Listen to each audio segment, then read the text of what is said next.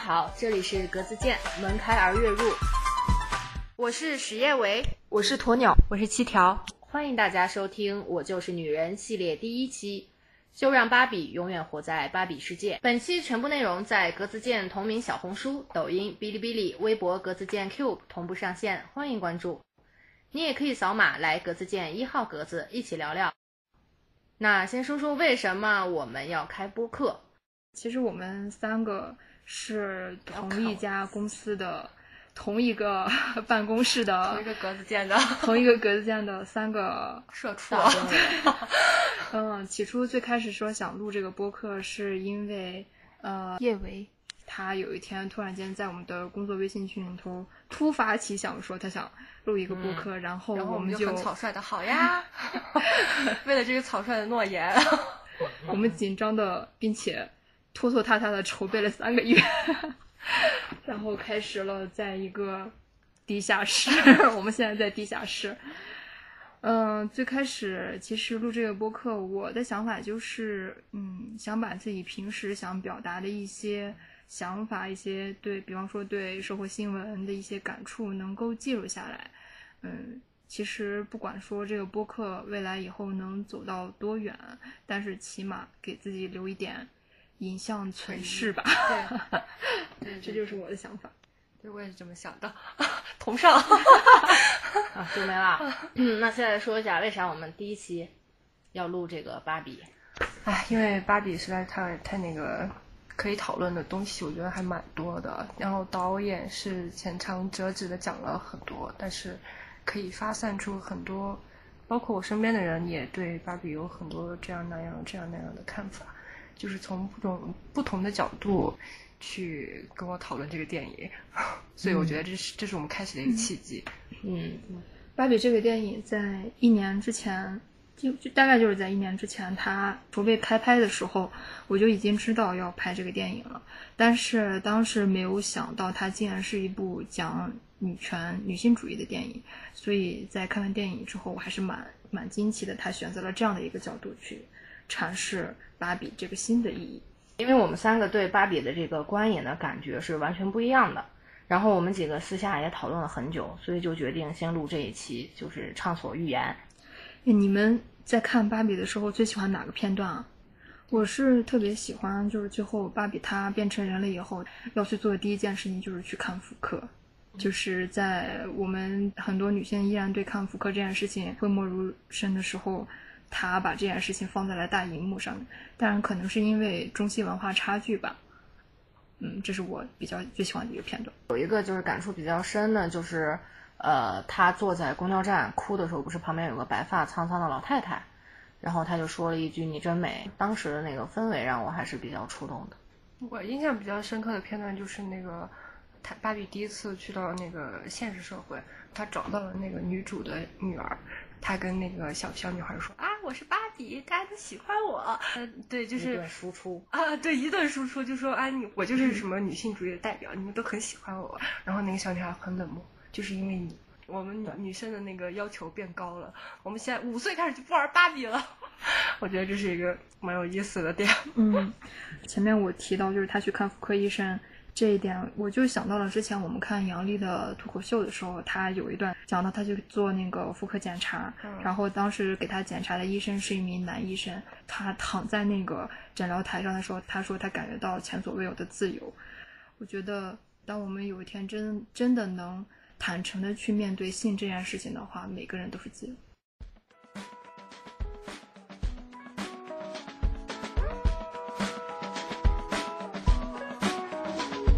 Hey blondie, there's a million eyes on you. Do you ever get curious? Hey blondie, there's a million minds on you. Do you ever get curious? Hey blondie, if I ever took mine off you, would you even get curious? Hey blondie. 首先，我先说一下我为什么去看了这个电影。这是个机缘巧合，因为我当时在电影院门口，我说看个电影吧，排片最近的就是芭比，然后我都不知道他讲的什么，就完全是什么都不知道，然后我就进去了。刚开始吧，就稍微有点尴尬。虽然说他最初片段是致敬库布里克的有一段剪辑，但是我感觉如果是通过怒摔玩偶来表达女性觉醒的这个过程，这感觉让我有点略显狰狞。但是这整部电影吧，如果是当轻喜剧看还是可以的，如果说它是一部伟大的女性主义电影，我感觉没有必要，因为当时看完的时候，有人起立鼓掌，啊然后让我感觉非常的尴尬。确实在稀稀拉拉的掌声里，我低下了头，因为我觉得他还不值得说让我站起身来为他鼓掌。有有很多人说它是一个非常伟大的一部女性主义启蒙电影，我感觉“启蒙”这个词用的也有一点夸张。这部电影只能说是女性主义的一个浅显的科普吧，它就是只是反映了当下的一一部分女性的现状。而“启蒙”这个词用在这里，我觉得也不是让人很舒服。其实没有人他是需要启蒙的，就是说女性主义这个东西，它不需要人启蒙，对，也不需要别人指手画脚，就是这种感觉。所以说说你们为什么会去看这个电影？其实我真的我不知道这个是被逼的。我不知道这个电影要上线，然后是因为我们第一期录芭比吧，然后嗯，我去看电影，就是这么简单的细节，我就一个人去了。对，其实看完以后，这个电影给我的惊喜感还蛮多的。我以为它是一个嗯比较传统的这么一个女性权利的这么一个电影，后来发现它这个电影里面讨论了很多别的东西，是需要我们去正视的。就是我看完这个电影最大最大的感受就是女权和父权其实是一种东西，它只是性别兑换了，都是对两性的一种压迫。其实芭比本身就是父权社会对女性的一个刻板印象的一个符号，或者是一个性符号。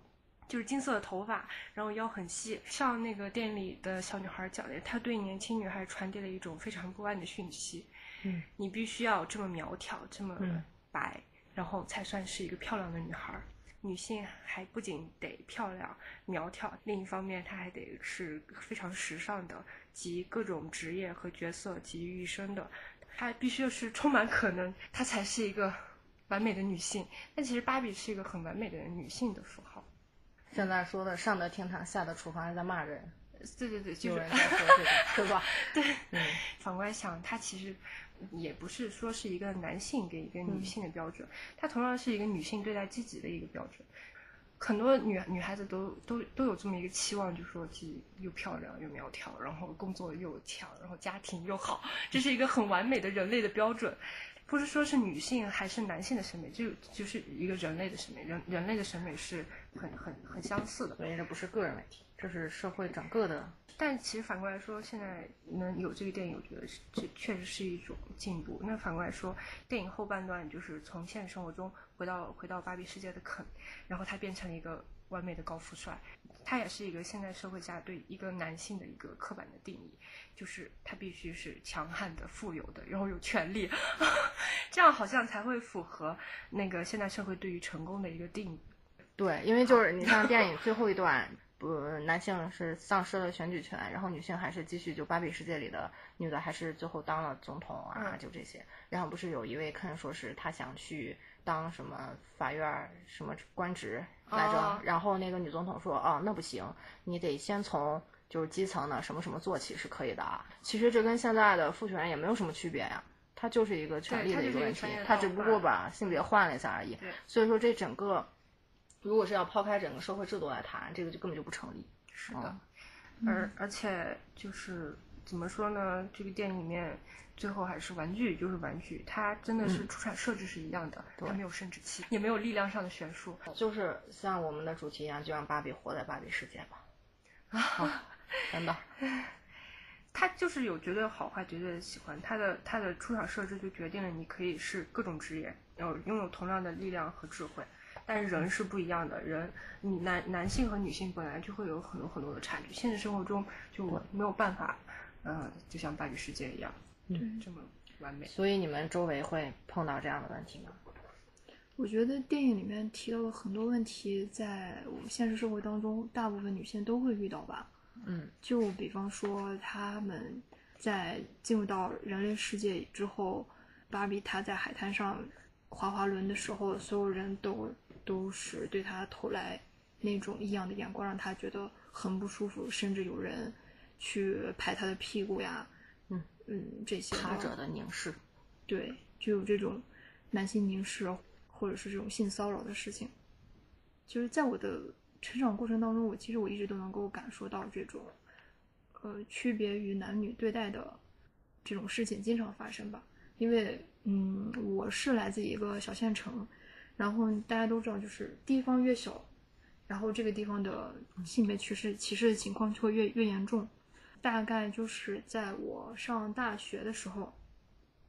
我在微博上头开始接触一些女性主义的思想。最开始的时候比较简单，就是看到一些针对女性发生的暴力事件，我会感觉到非常的愤怒。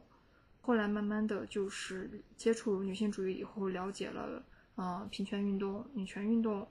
这些，才慢慢的明白为什么会发生在我身上这些事情会。这么的频繁，在很早以前的时候，当时我看完《沙漠之花》那部电影，你们看过吗？不要 Q 这种问题。就是看完《沙漠之花》这部电影之后，就是内心感触就是非常大的。我当时在自己的公众号上头写了这么一句话，就是说每个每个人的第一属性是人，然后性别才应该是他的第二属性。但是我们现在往往第一眼看到一个陌生人的时候。会第一下判断他是一个男人还是女人，嗯，而不是说这是一个人。对，我们从来没有把对方先看作是一个独立的个体，而是因为他性别就已经带入了很多，比方说我们已有的刻板印象。嗯，女性主义在我理解来说，女性她就是一个独立的人存在，不是因因为她的外形啊、人种啊、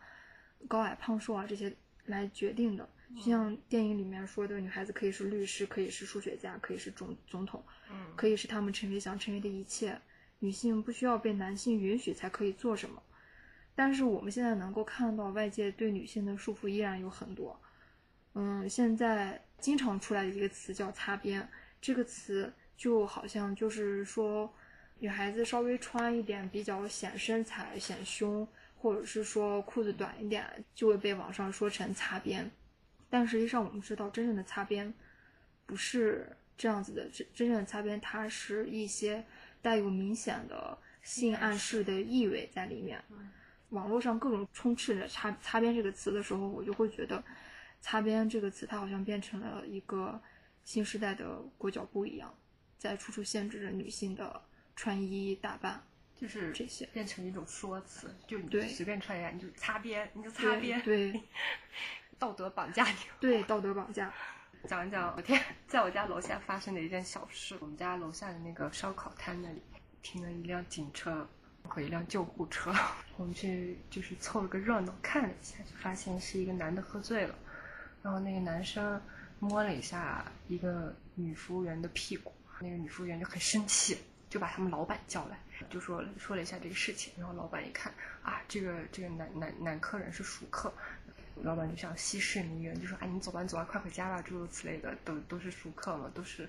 呃，街坊邻居的之类的之类的话。然后那个男的就不知道怎么就给了那个老板一巴掌，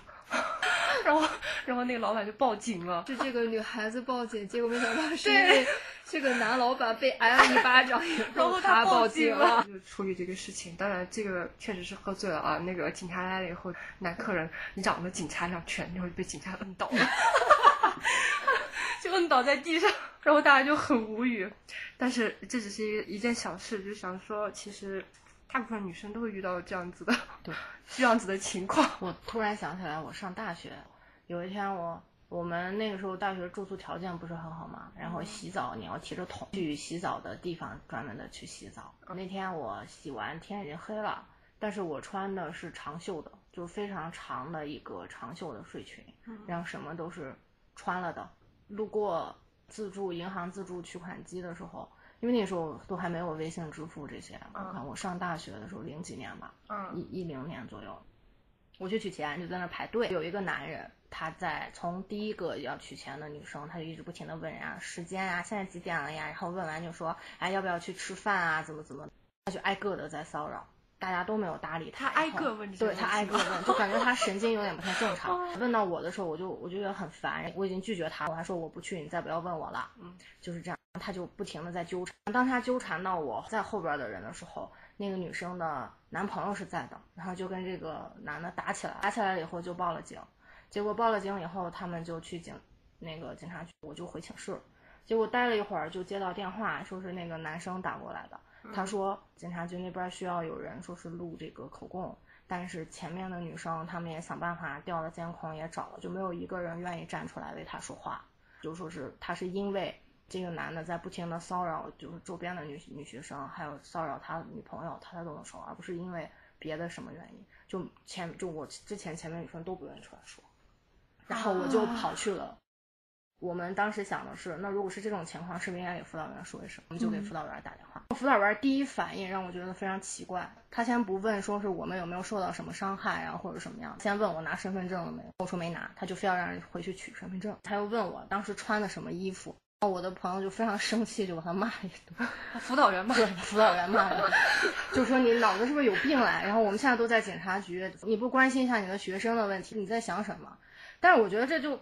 就是人的第一反应是是不是你的错？就是是不是因为你穿的太短，所以人家才要骚骚扰你啊，或者怎么样？就是这种问题，就自己把这个事情解决了以后就回去了。但是第二天辅导员找我的时候，他也没有说什么，他就开始给我教。怎么样保护自己？他就说，你要是以后出门的时候手里要拿一把钥匙，你遇见危险你就把钥匙放在五个指头里，然后就可以扎人家。我当时的反应是真的是有病，真的是，因为女性和男人这个力量真的是很悬殊。对对对，应该跑。对，你就你遇见情况不对就跑嘛，你怎么能跟人家正面刚呢？是的。我上高中的时候，我们学校是那种半封闭制的学校，他们住在那个我们学校住宿楼的一层，而且还是靠墙。因为我同桌他当时住校。他的室友过来问他：“你们挂在阳台上的内衣有没有丢？”对，有人偷内衣。因为他们下了早自习回去了以后，发现阳台上挂的，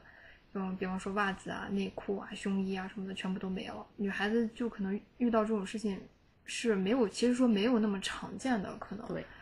当时他们就去找我们班主任，还有同年级其他的班主任老师，当然都是男老师了，没有一个男老师他站出来。比方说去调监控啊，或者是采取什么样的方式，就是说试图去解决这件事情，什么都没有说。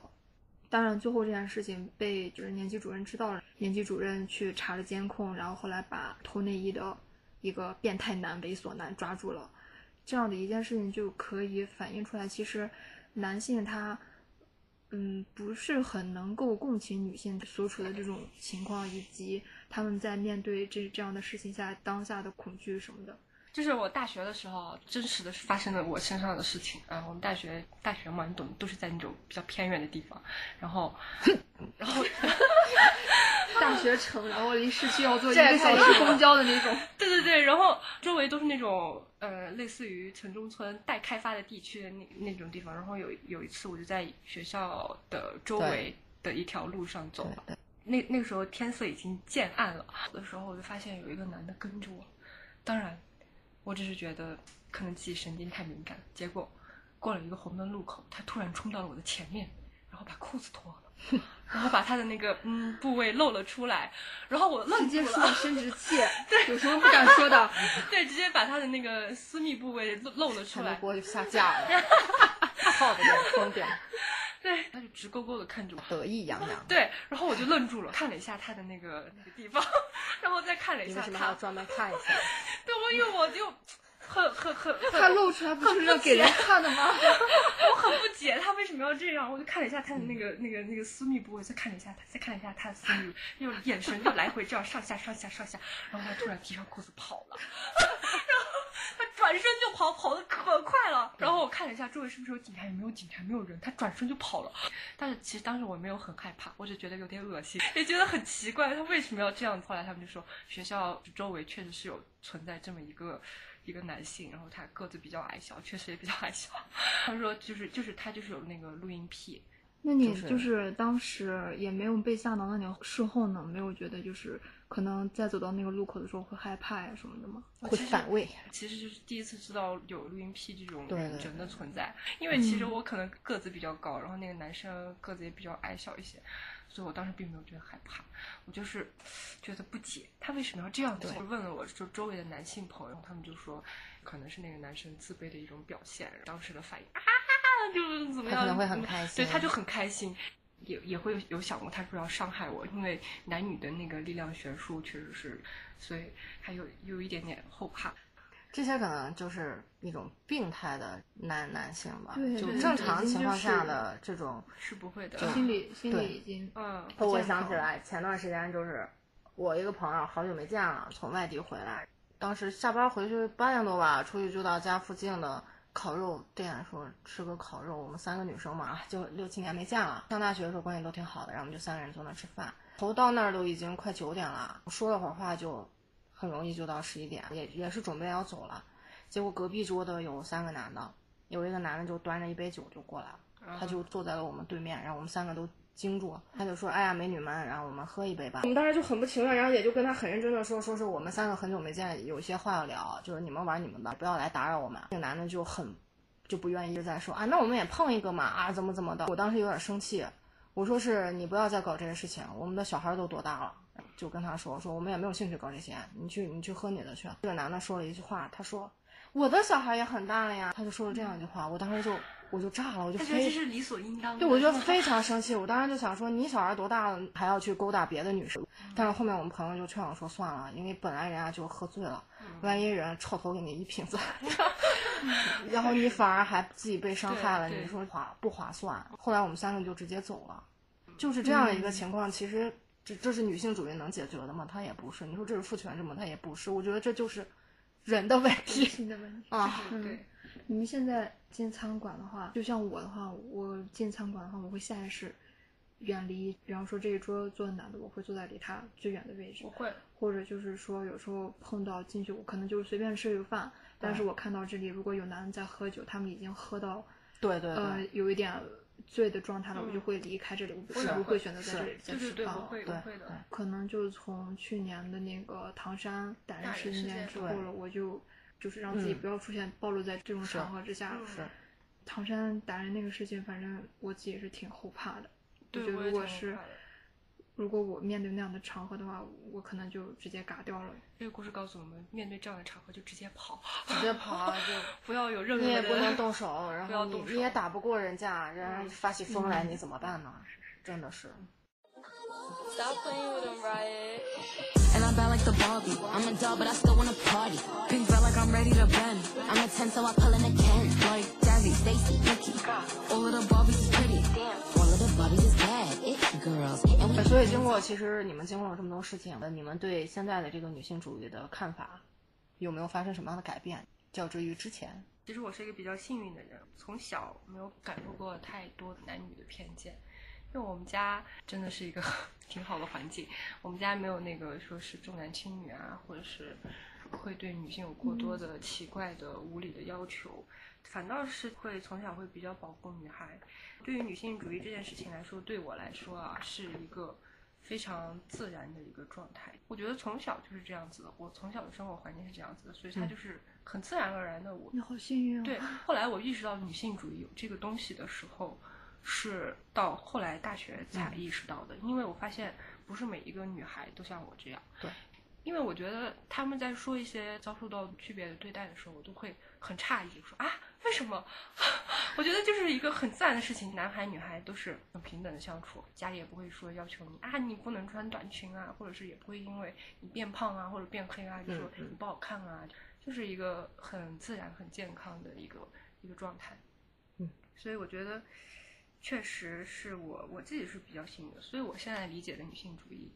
也就是一个很自然的状态，就是你有擅长的地方，你也有不擅长的地方。就说我们说到女权或者女性主义的时候，就必须要和男人划等号，对因为在很多方面不不能去对等的，嗯，就承认自己。不行，你就承认自己力量弱，那你就跑，你就寻求同伴的帮助，寻求男性的帮助。我觉得这都是没有什么问题的。正视自己的一些问题或者是优点，人和人的平等是相互尊重的，是有边界感的，就是这样。这个才是女性主义。嗯，反正一开始说要录这个话题，其实我也就也查了一些资料。最初的这个女性主义吧，它应该是对抗强制性的这个男权社会诞生的。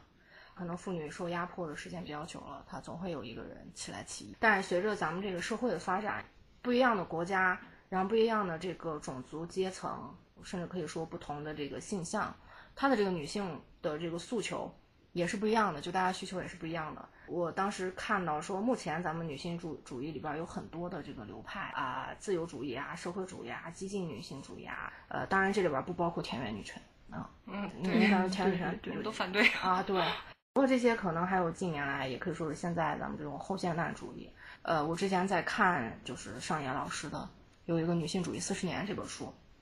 他的这个对这个女性主义运动这个出发点，我我我觉得挺赞同。就是说这个女性主义的这个自我解放，它其实就说的是你要不要解放，要怎么解放，然后要解放什么，是由我们自己决定的，而不是别人指手画脚的下定义。对啊，这才是真正的女性主义。也有现在网上很普遍的，就说是哎，女性要怎么独立，怎么自立。首先你经济独立，然后你就独立了，好像是女性吗对，独立女性就成为女性主义的胜利了。呃，但是在这本书里也说，其实并不是这样的。就说这个女性主义最终的这个目的，并不是说要为了让你自立，而是要相互支撑。就说是每一个自立的这个个体才能彼此依靠。就说现在的女性主义已经是跨越了个人的概念，比如说对，像美国的这个女性主义，就像这个过程用了单词来诠释。比如说第一阶段是依存，然后第二阶段是独立，然后进而发展为互相依靠。当下的女性主义就不仅仅是之前老说的什么 girls help girls，然后还有更是一个女性发声的过程。因为以前说女孩子啊要内秀，像我们的父母的母亲是默默的付出，是默默的自食其力，默默的努力，总有一天，呃，是还有现在在宣扬你偷偷的学个什么，然后总有一天什么光彩照耀他人，就是这种。但是我现在觉得现在的女性能够不再借用别人的嘴说话，她可以堂堂正正、光明正大的把感受讲出来，比如说。敢于说出你像你之前提到的这个性，是女性和男性一样拥有主动的性欲。然后还有一个日本的作家说是生孩子就和拉屎没有什么不同，他能敢于这样说出来，慢慢的也就让我们意识到，就是其实呃一直以来我们是单方面的从这个男性的视角去看这个社会，那么现在加入了这个女性的视角来，嗯、看社会后，这才是一个完整的一个对世界的一一个探索嗯，啊。就像你刚刚说的那个，以男性的视角和女性的视角看世界。我最近在看《看不见的女性》这本书，它片头就是说了很多女性在生活当中各个方面，就是这一部分群体完全在人类社会里面是消失的。整个人类的，比方说是基础设施、机制运作、城市建设，没有女性数据支持这一部分，它只服务于男性，这样子就造成了女性数据很大的一个缺口。嗯而且从去年开始，ChatGPT 这么火热，大家都知道，就是 GPT 它的这个运作的原理是它有很大的一个算力，然后嗯它不停的去学习、对去抓取数据、抓取内容，再去生成内容。如果说我们在现实生活当中，女性数据就已经是缺失的，对，那像这种机器学习，它没有任何的这个基础去抓取女性数据，那么未来我们再在数字世界里面，女性的数据照样是一种缺失。我们既没有现实社会的生存空间，我们也没有数字世世界的生存空间。可能对于我来讲，我是属于比较激进的那一派的。当然，现在的情况是相比十年前、五年前好很多了，但是在我看来，这个依然不够，因为我们能从网上看到，就是很多女孩子她依然就是被困在男权给她洗脑过的世界里面。就是你去看直播，很多女孩子依然会觉得二十二岁了，她要结婚了，哦她要生孩子了，对这种事情依然很多。包括那身材啊，容对对对，身材、容貌，的焦虑就是可能我们现在只是解放了一部分的思想，对但是现在依然有很多女孩子，嗯，她还没有去解放她自己。这是一个自我觉醒的过程，对对对她没有办法。就是你你这因为几千年来是这样，对慢慢的改变。我们现在只是走出了那么小小的一步，就已经被男性反扑到这种程度，那未来每一步都还其实是非常艰难。所以你是厌男吗？我也有一点，有一点，就是你我现身实边男性聊过吗？我之前有和一个大学的一个学生聊过，谈女朋友嘛，问起来你们以后打不打算结婚呀什么的，慢慢慢慢就聊起来生育给女性身体带来的伤害。对这件事情，就我给他讲，比方说最简单的说会这个漏尿啊，这肚子上会长这个妊娠纹呀，这个妊娠纹可能一辈子都消不掉。当我跟他说完这些以后，他说的第一句话就是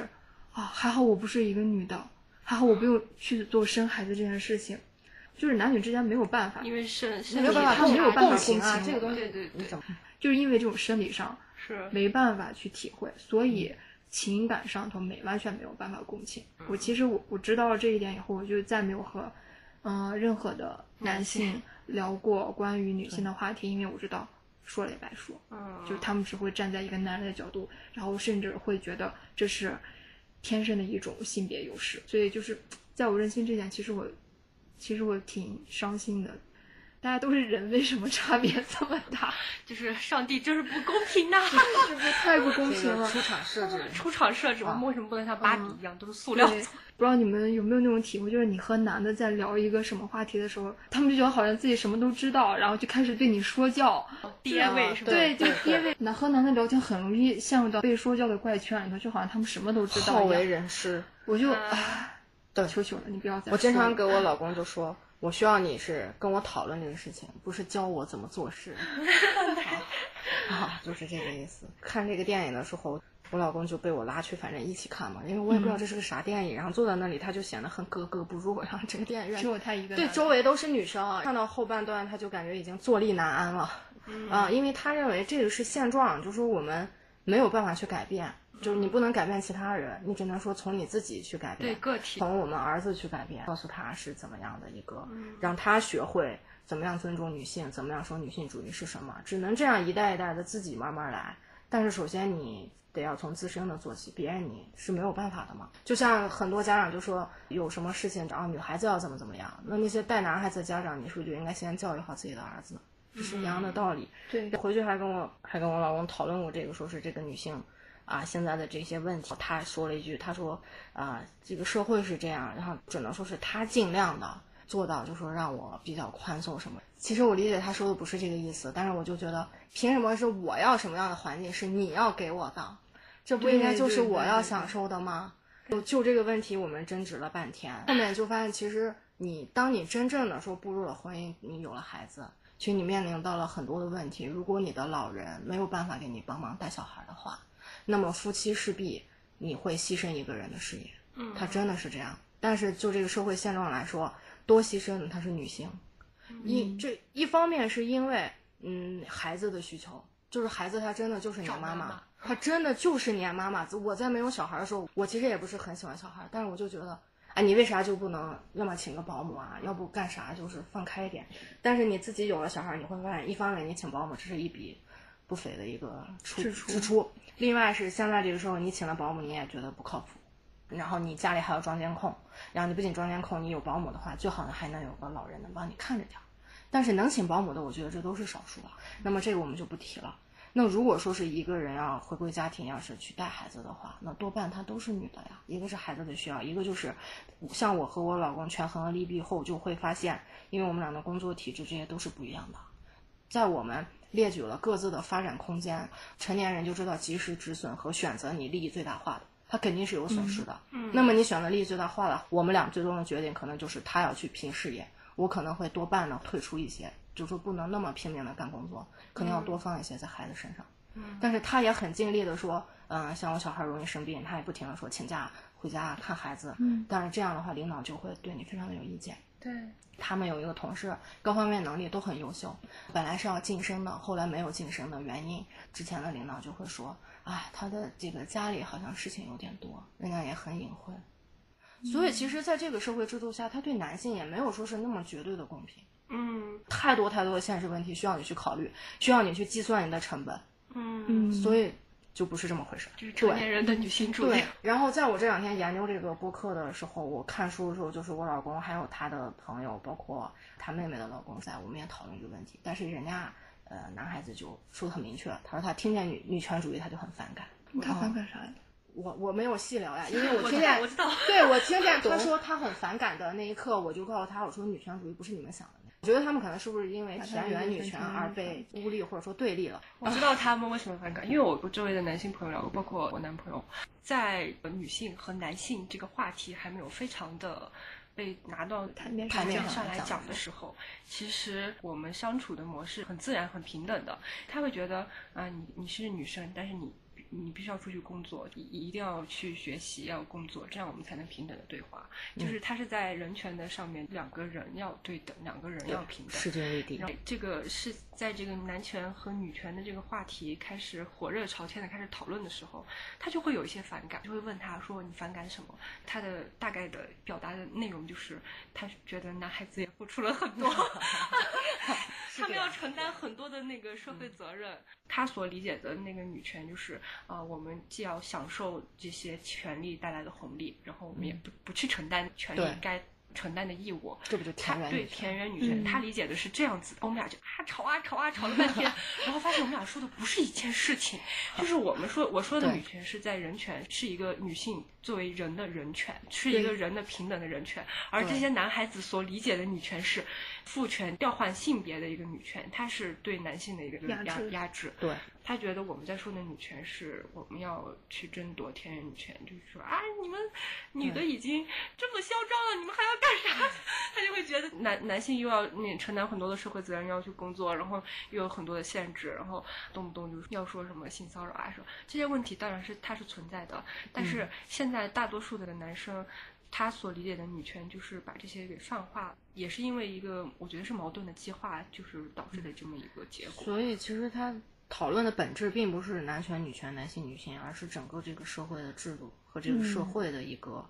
一个问题。比如说，人们都说卖淫不对，就会指责是你卖淫啊，或者啊这是不对的，然后怎么怎么。但是你要深层次的去了解一下，为什么男人要嫖娼？这深层次背后的问题是什么？你才能解决这个卖淫和嫖娼的问题。嗯，所以就是说，大家每次都说的是站在正义的道德的角度去批判一件事情，而忽略了这个身后真正的问题所在。就是所以我觉得现在很嗯多有很多声音就是反对女权，就是很多男性谈女权而变色，这样我觉得其实是因为矛盾激化而导致的，他们对于我们要表达的女权的这个意思误解了，所以才会导致矛盾变化。我有一个朋友，她是一个女生，然后她给她对象来谈这个女性权利的时候，她的男朋友就表示，他觉得在女性去争夺自己权利的时候，反倒是失去了一些利益，因为每个人的那个出发点是不一样的，每个人的那个生活环境是不一样的，他没有办法明确界定女性权利还有女权、男权这个事情它的边界在哪里。对所以她的男朋友他会觉得女生其实不用那么劳累，嗯、男生应该出去拼事业。他是一个很传统的，但是有你感兴趣的事情你要去做，那我也会支持你。他是这样子的。为什么说是女性权利在为自己争夺的时候，同样也失去了一些嗯利益？就是他觉得，如果是你们争夺，那女生就必须要出去工作，那就要和男生承承担一样的那个社会一样的工作。本来可以摸鱼的，现在不能摸鱼了。他是这么个意思，但这只是他的角度。但女女生自己看会觉得是一种自由的，就是我为了去争夺自由而去工作。对，可是我觉得这些问题，我听下来，我的我的感觉就是，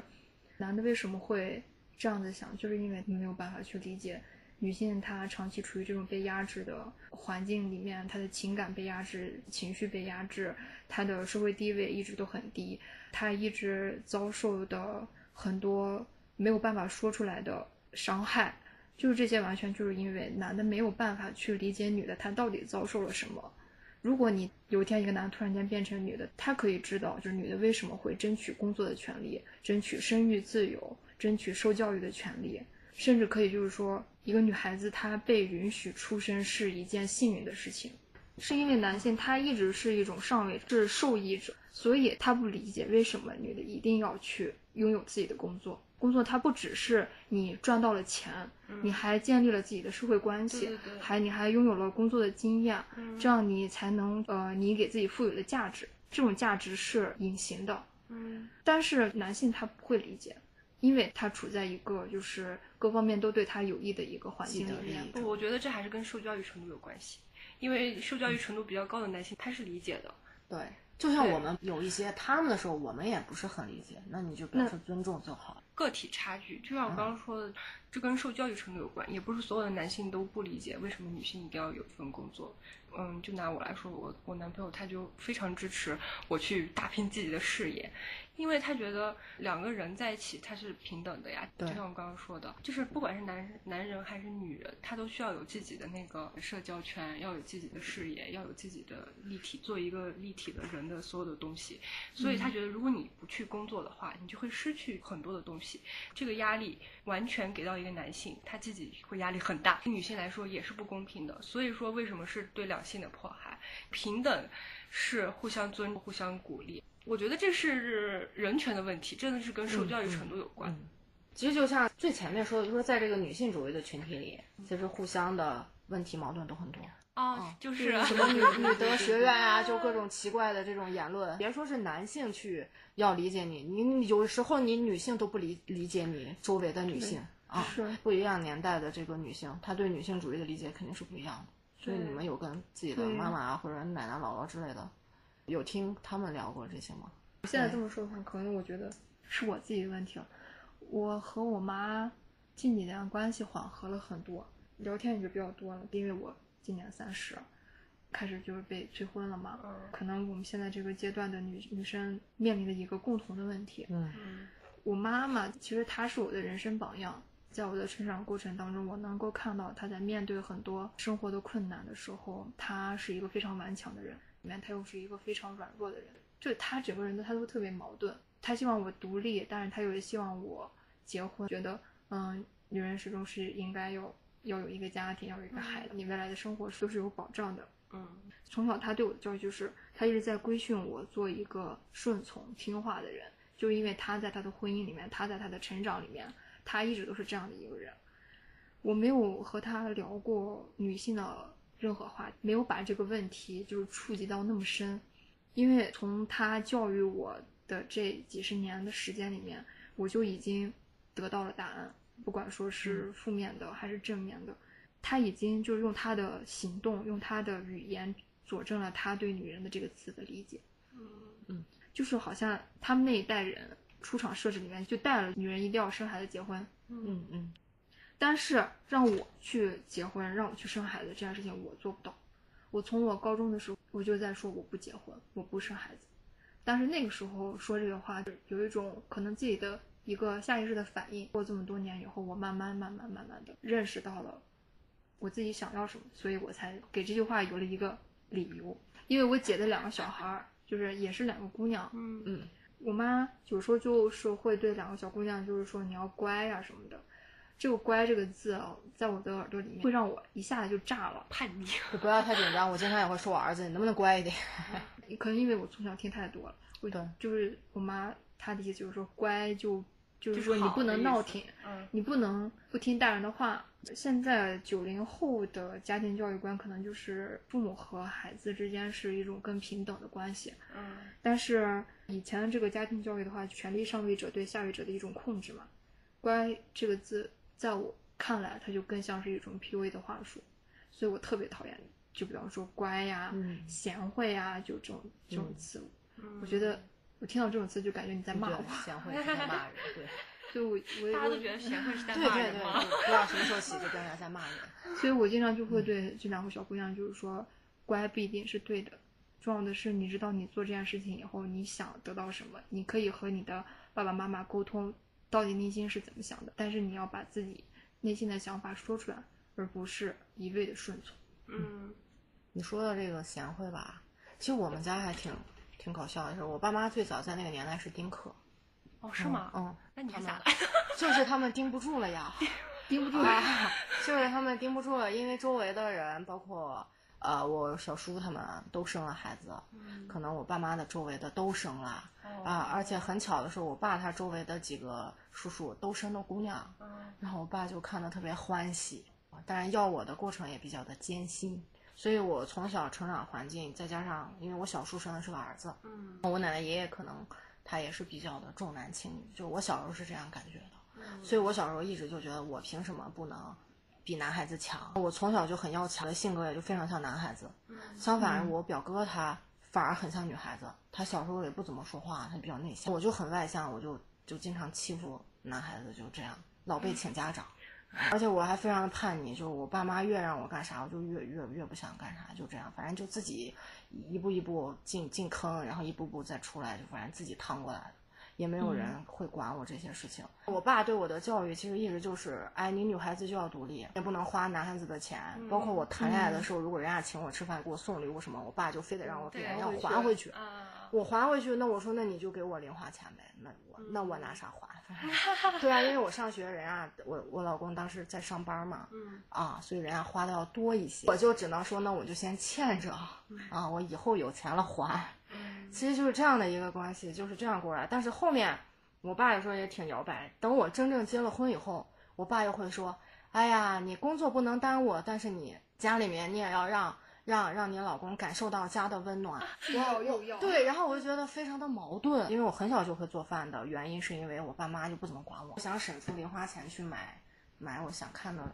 书啊，然后想吃的零食，所以我就很少在外边自己吃饭，我自己琢磨着做。爸也是想的，如果你学会了做饭，其实你以后出去，哪怕你要出国生活，或者你以后一个人独居生活，你饿不死。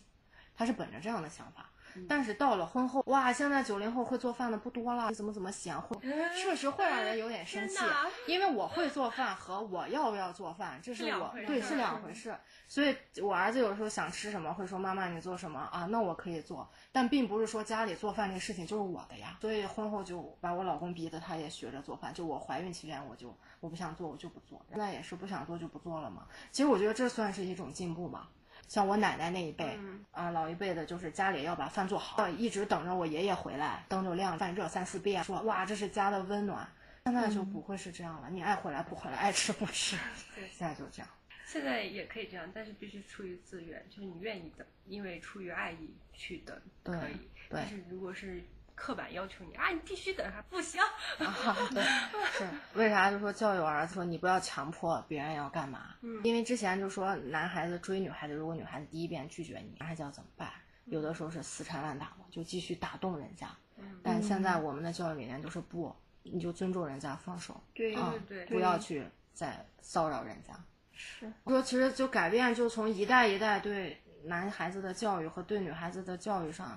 才慢慢的要转。你你去改变你爸、你爷爷的想法，我觉得不是很可能。是的，嗯就很现实。所以我们在讲那个男权女权或者男性和女性的时候，也不是说是权利，我觉得权利是一种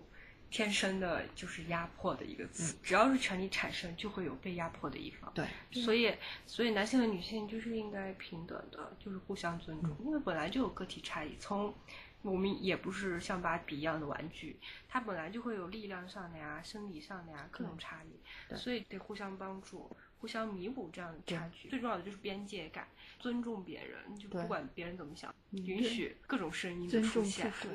而且你说你要获得权利吧，其实获得权利的那些人失去的东西更多，因为他受限制的更多呀对。对对，他们要承担的就更多。又要再说回我的家，我们家那个女性长辈真的很好，就是从外婆开始，我外婆就是 我听过这个故事。我外婆她是抗战年代过来的一个人，她其实不识字的，就我觉得很崇拜她，她真的很厉害。我我真正的外公他因为各种原因走得很早，在我妈很小的时候就走了。我外婆一个人带了四个孩子，没有靠任何的人，没有靠任何的男人，她自己工作，之后也没有说是要给他们灌输什么女性觉醒，他们就一句话妇女能顶半边天。她真的是一个没有坚强有独立的女性没有说是在嘴上说说啊你要尊重女性怎么怎么样，他没有这种概念的，他她没有读过实践书，他就是这么做了，然后她自己很自立自强，所以别人也很尊重他，没有人敢小看她。我觉得这是一个现在很值得我们学习的。你要让别人尊重你，你首先你得自己就做做好自己，就是自己立得起来对，是自己这个意思吗立得起来，就 是这个意思。嗯我外婆真的是一个非常厉害的，所以她从小也没有说是看不起女孩，她反倒觉得哎自己过得太惨了，然后 但是她就希望家里面的女孩子稍微轻松一些，对，为别人撑伞福一些，，因为自己淋过雨 是吧？对对对，然后但是她的晚年也很幸福。经呃组织介绍，找到了我，就是呃现在的外公，所以他们我外公也是幸福的生活。对我外公是一个念过书的人，他是那个年代念过书的人，所以他很多观点都非常。他有些时候会念报纸给我外婆听，还是挺幸福的。好，说的我都要哭了。所以其实就是每个人可能每一个年代的女性啊，或者说是爸爸，我们的父辈，他其实也在或多或少的在推动女性主义在进步。就是虽然他们可能不知道女性主义到底是什么，但其实在他们身体力行的过程中，一点一滴的可能也在推动这个变化。就像你的外婆，就是让七条，你看从小生活在这样的环境里，那么潜移默化影响了他的妈妈，然后影响到了他。对啊，对，我相信他肯定会影响到未来他的小孩儿。那么这样一代一代下去，这个肯定会越来越发达我觉。得他是一个嗯正向的他的成长家庭是一个正向的环境，但我对我就是一个逆向，就是因为我嗯看到这些反面的，所以我不想这样子。我是一个矛盾的，是吧？嗯，好，挺好，介于属于你们俩混合你们俩中间是吧？就是这种，混混合制的，对。上一代人的思维很重要，就是家庭的会影响这个到我会会，就你们俩还没有小孩，只有我有小孩，所以说所以我们这是一个教育节目。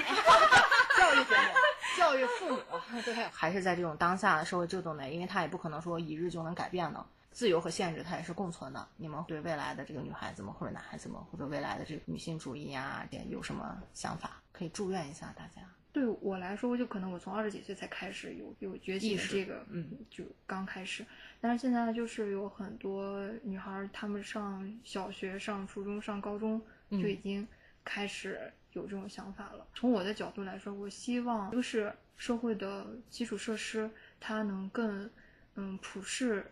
女性。就比方说，每次去那个电影院看电影的时候，我都觉得那个椅子特别不舒服。啊，但是那个那个椅子它是以男性的一个平均身高体重然后去设计的，所以我每次坐在那儿的时候，真的吗？好科普到了，我不知道这个事情。啊，我也不知道。就是包括我们那个汽车的驾驶座也是这个样子的，包括那个城市的规划都有这样子。因为我每次坐那个座位的时候，我的腰都是空的。看一个电影下来以后，我我我整个身体都特别的累，腰就特别的疼。对，看电影就变成了一件不是那么舒服的事情。第二个就是我希望女孩子。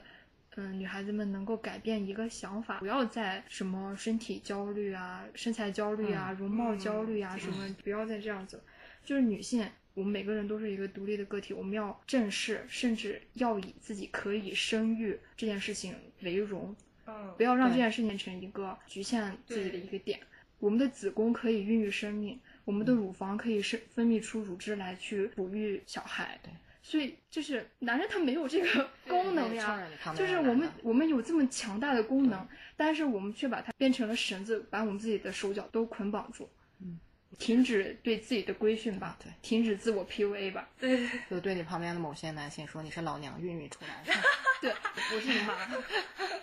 对，我觉得就是自然，就像电影《芭比》的设计师，他不是给芭比设计那个皮肤病 对对，任何的事情，就是生病啊、生老病死、变变成老年，这些都是很自然的事情。不要以这个维持，说多长了几根皱纹一定要抹平它，就不要有这种焦虑。对于男性来和女性来说，强和弱都是一件很自然的事情，不要去焦虑它，要互相尊重。就是女孩子要就是这样团结在一起对对对，还有一点说的就是，除了别人给你的尊重，还有就是女孩子或者是男孩子，他自己就是要先做到自立。嗯甜言女钱是怎么来的？就是男孩子就应该付出多一点啊，女孩子我就嗯直接找个有钱人嫁了，就这种观念。这种观念，我觉得首先从女孩子的角度来说，这种观念就是。在觉醒的意识意识中，这嗯个是第一个要被否认的观念，就是你一个女孩子，你不能有这样的意识，你自己首先得做好，你才值得别人给你的尊重，嗯嗯然后你才能去尊重别人，对这样才能变得更好。嗯就是不要把自己看作是一个生育工具，对对对不要是想用生育这件事情来，比方说换财富，或者是对对对，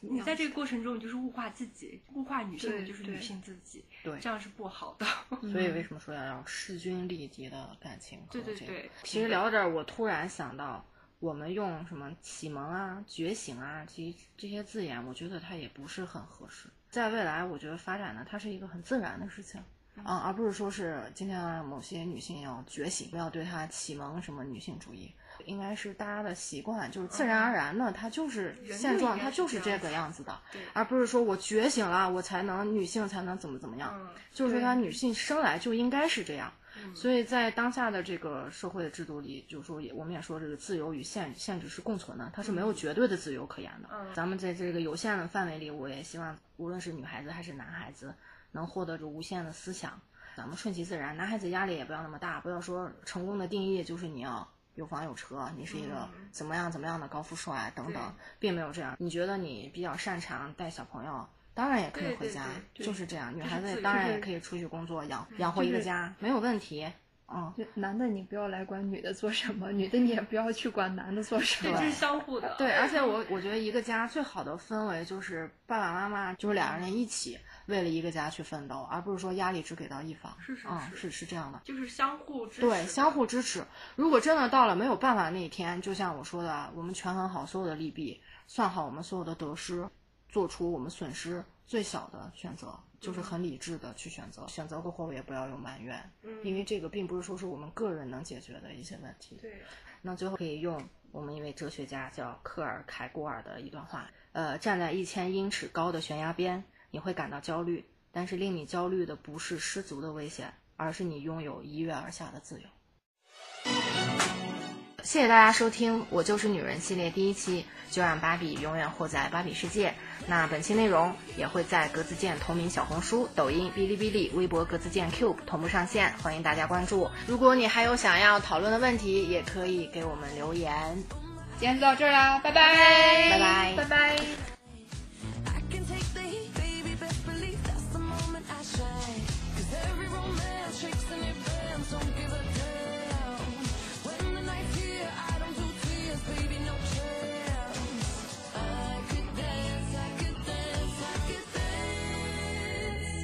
me.